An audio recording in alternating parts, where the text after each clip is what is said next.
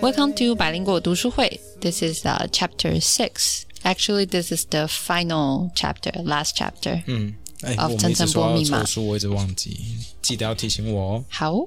那 this is the last chapter, right? Like, um, so let's start with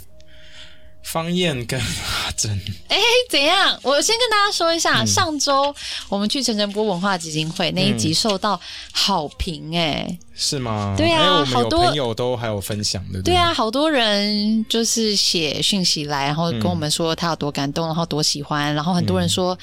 嗯呃，他们去了呃嘉义公嗯园，然后去了陈澄波的户外美术馆，你有看到嗯听众有特别说，然后拍了很多照片，嗯嗯嗯，然后也有人说啊，好难过、哦，我都不知道台湾有这么多这么伟大的艺术家，嗯，也有讲到这个董事长讲了很多细节，然后他们嗯觉得很有趣，对啊，我觉得上次跟那个董事长聊天，我觉得是他真的是一个很有趣的长辈，然后也很开放、开明。开明啊，他他讲到一句话，其实最后没有录到，其实但是我印象蛮深的。嗯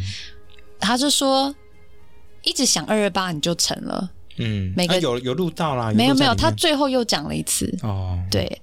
他成了没有没有录到，嗯，他他就说就不能沉成迷了在里面，他没有说不能沉迷在里面，他的意思是说。要每个人都呃每要个家人都要对每个家庭，你要用想办法用自己的方式走出来，嗯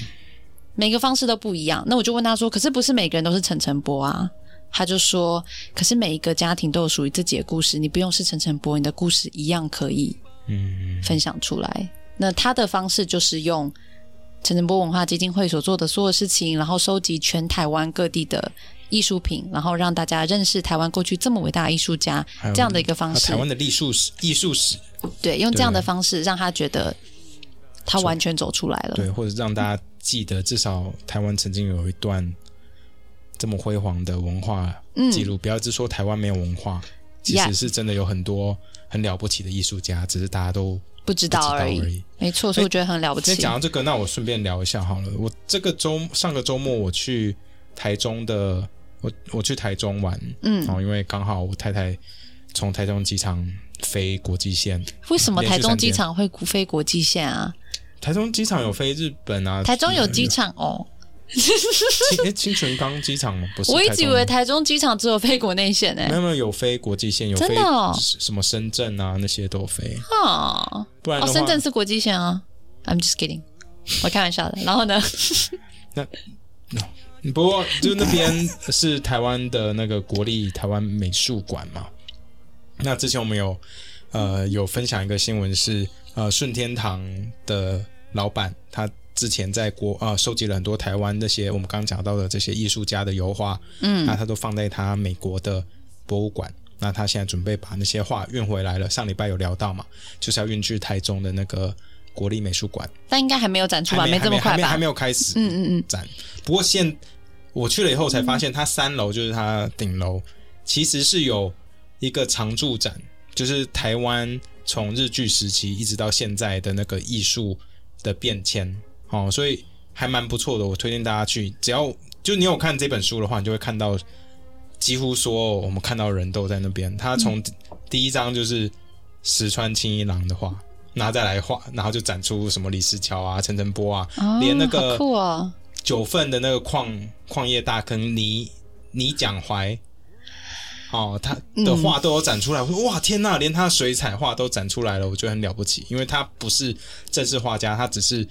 因为石川清一郎那个老师之前我们有讲到嘛，就是跟倪先生说啊，你就专心，你不要去日本学画画，你就在台湾把矿业做好，然后后专心支持这些对，画然后家努，力赚钱，然后来支持台湾的画坛，嗯然后，他这也就很听老重师的话要，来做这件事情，我觉得这了不起，真的没了不起。错。而且我看到他水墨画，我觉得他不、水彩画，我觉得他画的很好。就是说，如果他真的变画家的话，搞不好也是有一片天地的。但就被嗯对，阻止了。然后你会看到说，因为他一开始是日剧时期的画家以及台湾的画会，所以你就看到初期的那些人。然后呢，因为他是从一九八五年的画开始展展展到那一九九零年左右的，嗯，然后你就沿着那个路线走的时候，你会发现说啊，油画油画油画油画，水墨水墨水墨水墨水墨的所以后来都变成中华美学的对就是水墨画就是因为因为撤退过来以后，那些那就像上次跟那个大家跟那个董事陈长吗嗯董事长聊，还有书上有写，就是后来的显学就是水墨画，而不是西洋的这些油画嘛。嗯，所以就真的可以看到很台明湾显的的趋势啊的啦趋势是这样突然变，然后后来才又慢慢变回来，就是呃抽象画、现代化，还有一些装置艺术等等的，真的蛮有趣的。哎，你有看到呃，董事长文化基金会那边有告诉我们说，大将军对，现在的现在有一个李石桥特展纪念展正在发生中，呃，在六月八号开始到八月十八号，如果记住新北市、台北市的人，还有就反正住北部的人都可以去参观，因为很近，在新北市艺文中心的第一展览室。哦，然后每个月的第一个礼拜一跟国定假日休馆。大家就可以看到大将军对，嗯这大幅将画。军这幅画会在那边展，我觉得我我一定要找时间去看。嗯你会那我找觉时间去吗？会啊会啊，我觉得这幅画应该现场看蛮震撼的。嗯，对，好，那就是谢谢上礼拜的那个陈董事长给我们机会出外景，那我们开始聊这本书喽。好，我知道你很不想开始聊，我我很讨厌这个 last chapter，为什么？因为我因觉为得很伤心吗？It's really 因为我 sad。觉得很 sad，然后可是那密码的解读又不是说哦，我还以为是达文西密码那种密码，结果只是你觉得很一个无聊意吗？不是，就是我觉嗯得有点它有它的牵强意义啦。对对对，就觉得有点牵强。然后我觉得阿正方燕也没有真的被国民党特务追杀的感觉。我一直期待追因为那杀，不是重点啊！阿正跟方燕本来就是一个很感很没有立体感的角色，我很早以前就告诉过你，就是不相信，还一直想要聊阿正跟方燕，我就说这两个人根本不重要。我觉得他们重要的地有他们重要的地方啊 Like，啦，呃就是他们就是显示出我们这种。什么都不知道的 A B C 回来台湾，然后就觉得，嗯嗯嗯，我都不知道台湾以前的历史是怎么的。没有啊，其实不管是 A B C 还不是 A B C，大部分台湾人其都实他对就自己对历史可是不他了解。就是代表我们这一代的台湾人。呃我跟他没有什么连接，有啊，你也是什么都不知道啊。那我但我 不是 A B C 啊， 够 gay。好，那我们一开始其实，其实上礼拜我觉得最有趣的地方是那个陈董事长 confirm 了一件事情，什么？就是陈诚波有可能投给韩国瑜这件事情。对，但他也没有办法，He can't really speak for his granddad, 嗯对 grandpa that he never met, right? 对啊，对啊。 But 不过就是你很开心哦。对，因为我觉得，你看，尤其是这边，这尤其最后一段，我觉得很多陈诚波做的事情，其实他都是为了想要为了人民好，为了大家好。 然后呢？那所以你想要说所以韩他国很瑜容也易是这样吗不？是他，所以他很容易被一些政党的一些文宣给欺瞒，应该说而且他本身的哦蛮理念是想化对的对对啦，对那那啊。很理想化的人。如果你完全相信现在韩国瑜跟你讲的发大财的话，他绝对是有可能做那些。我我上礼拜讨论过，我们不要再讲了，因为我想了会会难过。好啦，你看我我现在讲到这个呃，一开始因为阿正跟方燕是去找陈晨波的大儿子嘛，对不对？嗯儿子陈崇好光陈先生崇光，其实我就 Google 了陈崇光，然后我被他的第一个出来的这个经历吓死。结果不是他，对不对？对，因为因为陈杨乐崇光是杨养乐乐多多之父，然后是国民党议员。我想啊，什么东西？你这样对得起你爸妈？结果发现哦，然后看一听就说哦，不是那个啦。我想哦，对，同名 同姓而已，同名同姓有。吓到我。对，不过就是你看，就是这边有讲到说，嗯呃，在两百四十一页哦，这边他有说我们是东洋人，不可以你说陈生诚吞活波说剥的接受西洋人的画风，陈诚波讲的，所以其实就他是一直强调他是东洋东洋人人的对这个假，呃，因为他不想要把身自份己认同对他的身份认同其实就是是很混乱啊，对啊，是台湾，人，是日本人也是也是中中华国民人中国人。呀。对啊，这就是他的难处吧。我想，这在他的画里面也会展现出来，嗯就是其实也跟他陈诚波最后的那个密码也有点接近。他非常想要强调文化的融合，嗯，我觉得他就很希望大家都好好的，世界大同，快快快乐乐的这样。那他的手牵手过日子，那我不知道这样大家记不记得之前我们有讨论过西惠芳这一幅嗯画，也有分享在 IG 上面。那画中这三个女人有旗袍，嗯有穿和服，也有穿洋装，其实也也展现出她的她对于文化融合跟交流、和嗯平共处这件事情有一个应该算心愿跟理想吧。子，嗯我不知道你有没有看到，因为我手上没有书啦，我就、我就讲我看到的。嗯他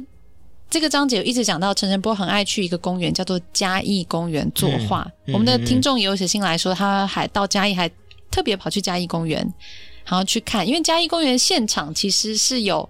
呃一个小小的。算是陈晨波的户外的画作展示，因为陈晨波一直去那里写生，嗯所以他的嘉义公园的画作有很多的版本，嗯，你就可以透过他的这个画作看到嘉义公园的变迁。哦，所以你如果到嘉义公园，现在去那里，你还是可以看到去嘉义不要只吃鸡肉饭哦。对也你可以看到也去嘉义公园走走。陈晨波的画，然后旁边会有一些嗯解释。那也谢谢这个听众去了以后还特别跟我们讲，其实我们会蛮高兴的。嗯嗯那为什么会讲到嘉义公园呢？是因为我刚刚说西会方就是有它的民族融合的嗯理想，那嘉义公园里面其实也有这样的一个概念在里面。它是画一个、嘉义公园里面有一个池子，嗯，好，那这个池子它很常在那里写生。那在那个池子旁边就有很大的大树。我现在看 Google 图，那个看起来树是蛮稀疏的。哦我想过去 maybe 吧是有一个很大的凤凰木，所以这个嘉义公园的画作里有凤凰木，然后这个池子里面就会有丹顶鹤、跟台湾番鸭还有天鹅。它在很多个嘉义公园版本里面都画了各种不一样，代表不同文化的动物，像丹顶鹤代表应该是、日本吧，是吗？对啊，那是日本国鸟。然后台湾番鸭就是台湾嘛，然后天鹅 maybe 西方，嗯，那这也像西惠方那样的感觉，哦所以我觉得 that's 其实 pretty cool 是蛮特别的。其实这就是陈晨波密码的其中一环嘛，对不对？后诶，来他在有书讲上，到吗？他书上有讲说他想要文化融合，就普罗大众嘛，普罗 Yeah 精神。呀呀，嗯然后这个嘉义公园他也有做成明信片，然后拿来写信给他的大女儿国，然后他也其中一幅也有在二零零二年的时候。嗯在香港的拍卖会，然后创出当时的高价，一幅画是两千六百万。二零零二年的时候、嗯是当时的拍卖第一高价，就是嘉义公真的很园，了不起。对，真的蛮厉害的。好，那再来往后看啊，对，在两千零五页的时候，两千零五页，不，两百四十五页，嗯，我为什么两千零？两百四十五页245页这样？我看到陈晨波又要出去写生，其实我这边有点不爽，为什么？因为你觉得他都不管他的小孩跟太对太，他对都不对？管家里发生什么事，他就是说我要为了艺术，我要出去写生。其实蛮不负责的、啊。就上礼拜我们也讲过了， 对啊真就的是都是整个家都是张杰这个这位女士她太太在在撑在吼，我就觉得 what，你现在又要去写生，嗯对，好不容易生活平稳了一点，不过后来就呃，我顺便分享一下，就是其实陈晨波初早期的时候，我们从一开始有聊到说他其实没有什么钱嘛，都是靠张杰女士在做女工来 Yep 做、来来来撑家里的支出，可是后来呢，哦，陈晨波应该是算是中上阶级哦，怎么说？因为在小说里面感觉一直都蛮穷对的，对，因为就算 last chapter 也在讲说他他们家呃什么说要努力赚钱啊，怎样怎样的事情。哦，可是其实现在在日本福冈亚洲美术馆正在展一幅画，就是陈澄波的画。哦，是那个是台湾的第十一任台湾总督离台前呢，用一千日币委托陈澄波画的。一千日一千日币，币在那个时期，你来想哦，那时候在那个年代，一个公学校的教员月薪只有在三十块日币而已。可以所是以他也是三百倍。对，所以如果我一个月拿五万块薪水，就是五万的三百倍，一百五十哎万，三百一千五百万。差不多。哎，那我都乱，算，反正就是 反正其是实很他大一笔金对额对。对，而且你看以前一幅画。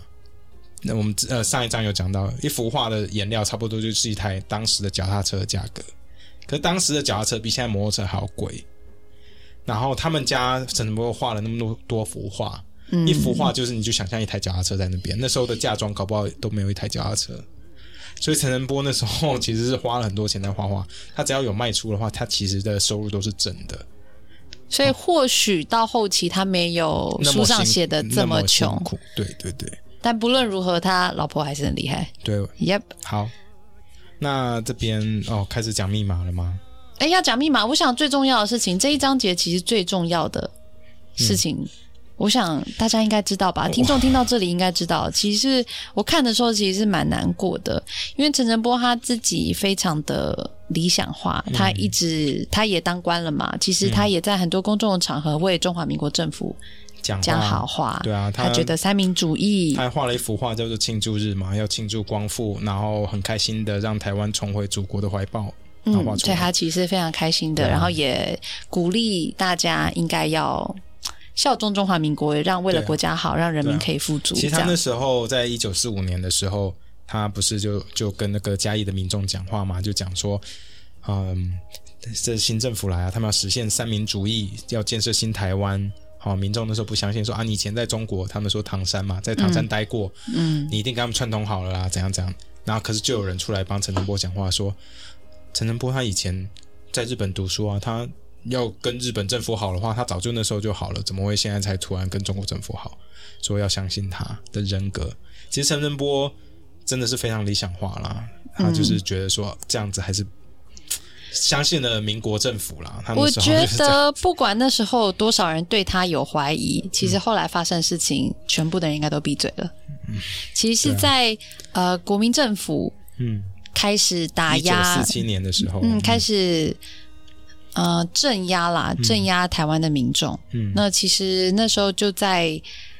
呃北部的时候，但是水上机场这个地方啊，因为发生了很多学生跟政府之间的冲突，嗯然后军队就开枪杀学生，所以这些嘉义的参议员他们议就员嗯对，其实这些议员大概有八名议员吧，他们就因为其组他人成都一不个敢，去啊其他人不敢去。其实正常，要是连你他敢连去议吗长？都不敢去，议长就说：“哦，我生病了，现在在家里。”所以副议长那个潘潘医师，潘木之医 师，嗯好，还有陈晨波，总共八名议员，他们就组成所谓的和平使团，就希望可以跟政府谈，嗯然后希望不要镇压学生。结果结果嗯他全部被回家抓换衣起来服了的，时候，家里人还叫他不要去，他还是去因为了。他说没办法，这是我的责任，对不对？因为我叫大家要相信这个政府，现在这个政府做出这种事情来，我要去跟他们沟通，我要负责。我觉得天哪，这超日本那时候的精神，对不对？嗯，所以他虽然说心向民国，可是我觉得他在日本受的教育，还有日治时代的教教育，让他变得有这种个性。但全部反正去的人最后就是被抓起来，而且在没有经过审判的情况下，是在公开的情况下枪决。其实，呃，很多人他公开情况下枪决的时候，他是回到嘉义被枪决，嗯所以他的孩子们其实都会冲上去，想都要看嗯到，对，想要一方面是看到想要救爸爸，呃，就刚刚有说到的潘呃副议长潘医师，他儿子冲上去的时候也一起就被直接被枪杀。那你有你有看一下潘医师是什么样的一个人物吗？我记得他是很了不起的一位，对，他叫做一个人嗯潘。木之，哦，也是参议院的议员，跟陈诚波一起是一起北上去谈判。嗯他其实原本是在东京医学专门学校就读，所以他在东京学医，然后嗯在毕业以后就在日本考取日本的医师执照，所以他就是个日本的医师。但是他在日本学习了以后呢，也在东京行医，但后来他决定要回到他的故乡，他想要啊去拯救，就是想要帮助这些他故乡的人民。那其实那时候他也没有这么多钱嘛，所以很多。呃，故事上是写说他的诊所其实就是很简单几个凳子，那、很多家里人很那时候还很穷，他就免费帮他们看病。等于是嘉义人都会说啊，我们有两个很了不起的天公伯，一个就是潘木之，一个是医嗯师，一个就是陈诚伯，是艺术家，然后让嘉义人很引以为傲。嗯，不过他就也是一起直接被枪杀。好，这就是二二八事件啊！我想大家应该很清楚知道结局就是这样，不用你不用不用不用这么没有，落我寞就啦，是不用这么落寞。就是董事 annoys，因为董事长走出来，来啦，所以我的意思就是，我们现在做的事情，我们没什么了不起，但是我们也是把这样的历史、这样的故事让更多人知道。没有，因为其实不只是这个故事，是我们前面今天在录音录的嗯其他两个新闻，一个是讲苏丹大屠杀，然后另外一个讲那个红金色边高棉嗯时候发生的事情，我觉得，why？可是 people are stupid and fragile，为什么人类人直就要是一干种这很低等的自私的动物啊！你还没有，你还没有醒来吗 嗯，就是 it Come on bothers me。 ？Come on，好啦，好啦，就是其实，在这件事情之后，因为大家都很怕被牵连，嗯，就连那个琳琅山阁上礼拜其实有聊嗯到，就是琳琅山阁的呃的 owner 老板哈、其实上礼拜陈董事长有讲到，其实就是陈也是陈诚波的结拜兄弟。哦，他们那时候为了那陈诚波被处刑之后，然后陈家的人想要把陈诚波的因为尸体遗就带回是来嘛曝晒在对大街上。嗯，想要把他带回来，可是琳琅山格他们家的人，因为就是害怕，所以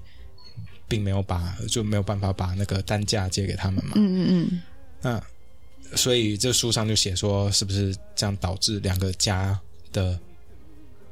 嘖关系有点变得不太不好？过陈董事长上礼拜有讲对啊，他就说你要想想是结拜兄弟什么好的交情，他们承受多大的压力，是环境，是环境对不？对，让单价都不敢借，嗯，代表那个时候大家真的有多害怕，然后国民政府在当时有多么的残暴，对啊，还是最了不起的就是陈澄波的太太，嗯，因为很多画都会被烧掉。一般人如果你有陈澄波的画，大家怕被牵连，全部都把它烧掉，嗯不然会怕被认为是一起叛国啊什么之类的。结果他太太就把它藏起来，他们家人其实每年夏天还要拿把这些画拿出来晒太阳，但要知道，其实陈澄波他们家是会一直被监视的，嗯嗯是敏感家庭嘛。对啊，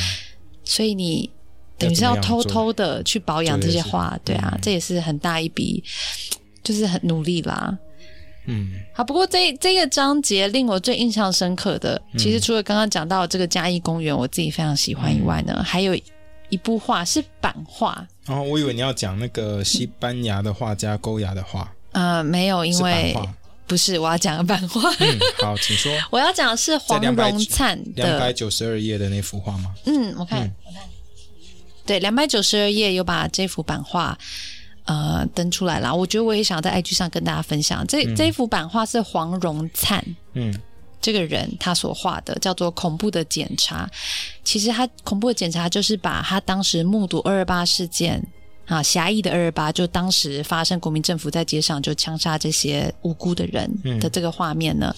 把它画成一个很简单的雕刻，嗯好，因为版画你可以快速印刷嘛，嗯所以方燕跟阿正他们就在陈振波儿子的家里看到这幅版画，嗯好，其实是有被收起来。那这个版画其实就在讲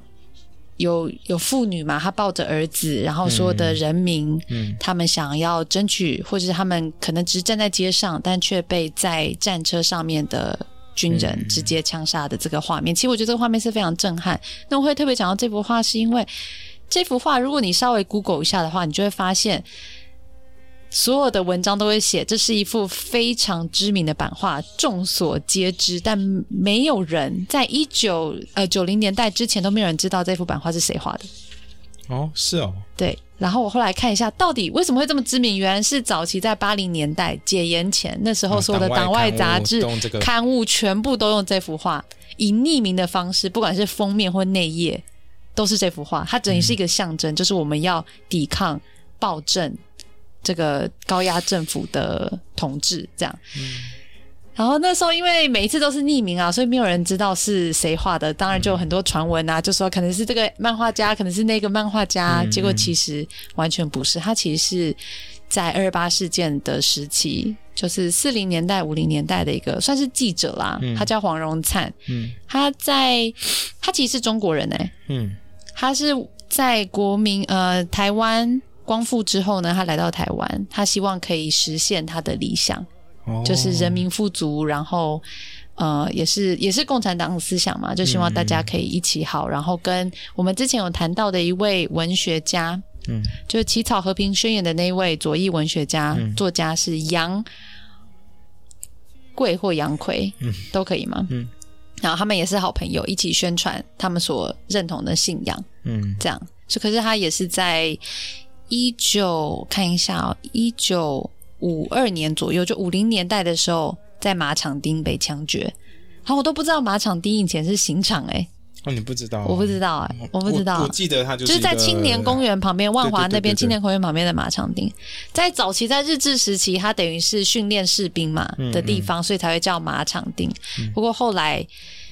就成为国民政府的刑场。那当时因为冷战的关系啊，那当然也有一些西方国家的势力介入，嗯就是要彻底的清理所谓的共产党的思想。那黄荣灿就在那时候被枪决。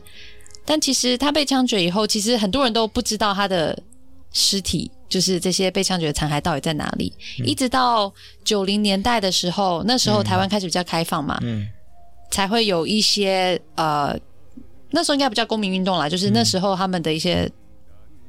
同党的人士去嗯找，你知道在哪里找到这些人吗？在哪里啊？在六张犁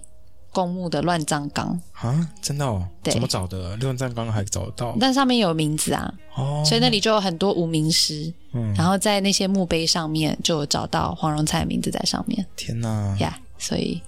六张犁，对啊，就其实就在大家生活的正旁嗯边而已，，然后我就觉得哇，其实这些故都离我事们很近啊，都离我们很近，然后或许有些人知道啦，可是我觉得大部分的台湾人应该是不知道的，嗯，但其实都是天我龙们人都不知道，对， 我们只知道我只知道六张犁是公墓，然后好像有乱葬嗯对啊，岗，我只嗯但我不知道马这些场故事。町是一个就是恐怖的地方，可我也不知道细节，这样，好，这是我认为这一章节我很想跟大家分享的。我讲完了，嗯，你有什么要补充吗？这边哦，嗯，还是你要开始抱怨？我要抱怨，好，快！因为我觉得特务从头到尾都没做什么事情啊。什么你看最多特务怎样就是特务国民党怎样特务啊，他到最后他做最多的事情就是揍他给了正义拳，对抓他正义拳，就这样。然后我以为会让开枪方燕或什么，就然后还有方燕 got fire，就这样、欸。我以为会， So you think it's boring？那我以为会更严重，会被追杀之类的。然后后来这样有就什么样的失焦高官，了啊然后什么高官会出来把他压住，然后让大家看到年代真的改变这样子。哦，你喜欢这种正面的收尾，至少要这样子吧？你觉得要有一点意义，对不对？啊对啊，不会，我觉得整个陈晨波密码对陈晨波的叙述都写都得很有好意义啊。对啦，但方燕跟阿正就是败笔，我都忽略他们呢、欸他们做的事情我都忽你这样略。讲啊，真的还有办法跟作者面对面吗？他应该没有时间每一集都听吧？他很忙你会碌，我跟他觉得你会会跟啊，他我要约他约啊，吗？我我要约啊，你要吧？好啊，那你可以直接问他啊。你你来约吧。好，你你干嘛？你现在是怎么样。我？不太敢约 我可以啊，我可以约啊。就他如果默默就说哦，最近不方便，我们就知道啊，完蛋，他听 了，他可能不开心啊。不或者是他要来帮方燕跟阿正那个平平反反一啊下，说他们的重要性在哪里，呃对不对？搞不好是有。好了，那，OK，OK，陈晨波密码的这个密码呢，请大家就自己看书来了解一下，这他的密码到底是什么？你不想聊？你不是说你不想聊了吗？我觉得陈晨波密码，Ken 虽然觉得有一点牵强，嗯，好，但我现我当场看到的时候，我是有一点点无感，但我觉得有一点有说服到我，就是我的家庭这幅画、是我的家庭，对 嗯不对？嗯对，好，我的家庭这幅画，还有讲到陈晨波许多的画作都有双重视角的，以学院派来说是一种错误，嗯，也就是我的家庭，他的家人家庭的成员呢是一种，这算是平视的样子吗？对，但是他家庭围着的一张桌子，这个桌子却是俯视俯视。嗯，好，我们有被听众纠 正，有俯视的态的样子，所以嗯每一个人手上其实都有拿着一个一个东西，嗯都是书吗？呃不一样的东西，不一定嘛，就是一件事情。那其中一本书对。就是陈波晨波，他手上拿的这本书就是其实普罗精神，呃《普罗艺术史术嗯史》好、这本书，所以我觉得这其实很重要啊，因为你为什么要把这个桌子画成服饰，就是因为你这样才有办法看到桌上每一个家庭成员拿的是什么，那这个东西就变成你可能人生最认同、最重对你要来的说最重要的一件事情，你的理念可能就在这个物件上面。嗯，但是其实在，呃版画，诶、呃不是更正，不是版画，就是这一幅画原本在印刷的时候，根据小说啦，在印刷的时嗯候呢，其实是这个书名是被涂掉的，哦，因为普罗艺术。是共产主义嘛，所以算是比较共产思想偏共产主义的，比较偏左派的思想，所以是比较敏感的。所以我觉得这件事情还蛮重要的。Other than that, I don't care。嗯，不过这本书我还是 overall 我是很喜欢的啦，当然啊，不然我们就不会花这么多的精神嗯所以那时候我才写这么多东西嗯，对啊讲、这么多东西对。每一章我们都算是做了很多功课，除了这一章以其外，实学习，我觉得学到最多的真的是我们哎、嗯，我真的很开心，我们有挑这本书来写好，谢谢你当初勉强我，因为我原本非常因没有为其兴趣实。除了艺术之外，其实我觉得我学到更多的其实是历史，对不对？嗯，就是更了解我们这块土地。还有土地的情感连接吧，嗯我觉得主要是这样。因为 Ken 讲到很多艺术的细节，我觉得开始放空。嗯，嗯，可是那个那谁个啊？上哦，对不起，就是陈董事长送我们的那本书，那个《艺术家的一日》，嗯，就是我觉得那本书真的很有趣，我们找时间来好，我看们一再看。来跟可大那家一本起分可享。那本是没有，我觉得不太适合做成读书会，我们就在可能就是百灵果广播 news 的广播的最后时候最跟后大一家章一来起跟大分家享享。好，那这一季的百灵果读书会基本上到这边，除非我们我们说柯要大哥愿意对，跟我然后还们要找时间约那个何兆琪何老师，对不对？哦，好啊。可是那个跟何老师要聊，我真的不太知道聊什么， We'll see，我们现我在还在也想是有一点料，不用担心吧？我很担心呢、因为他真的就是一个活生生的台湾艺术史的，这样不是很好？我们不是也对对对略懂略可是我懂也不吗太懂，就是去的时候我们要问什么。我我 figure out。不过大家真的有想要听的话，就是请呃留言跟我们说说你想听那个 bonus 留言在哪 episode？？留言在哪？在 IG 好了，好啊，哦在那 IG。那我这个礼拜我会跟大家分享的是那个版画好了，版画，好不好？然后大恐家怖在的版检画查下，面跟我们分享一下你可能想要聊什么。呃，我想我们应该是可以顺利约到柯大哥啦。好，柯大哥记得来哦，我们会去找你。嗯 All right，好，你就这样喽，拜好拜拜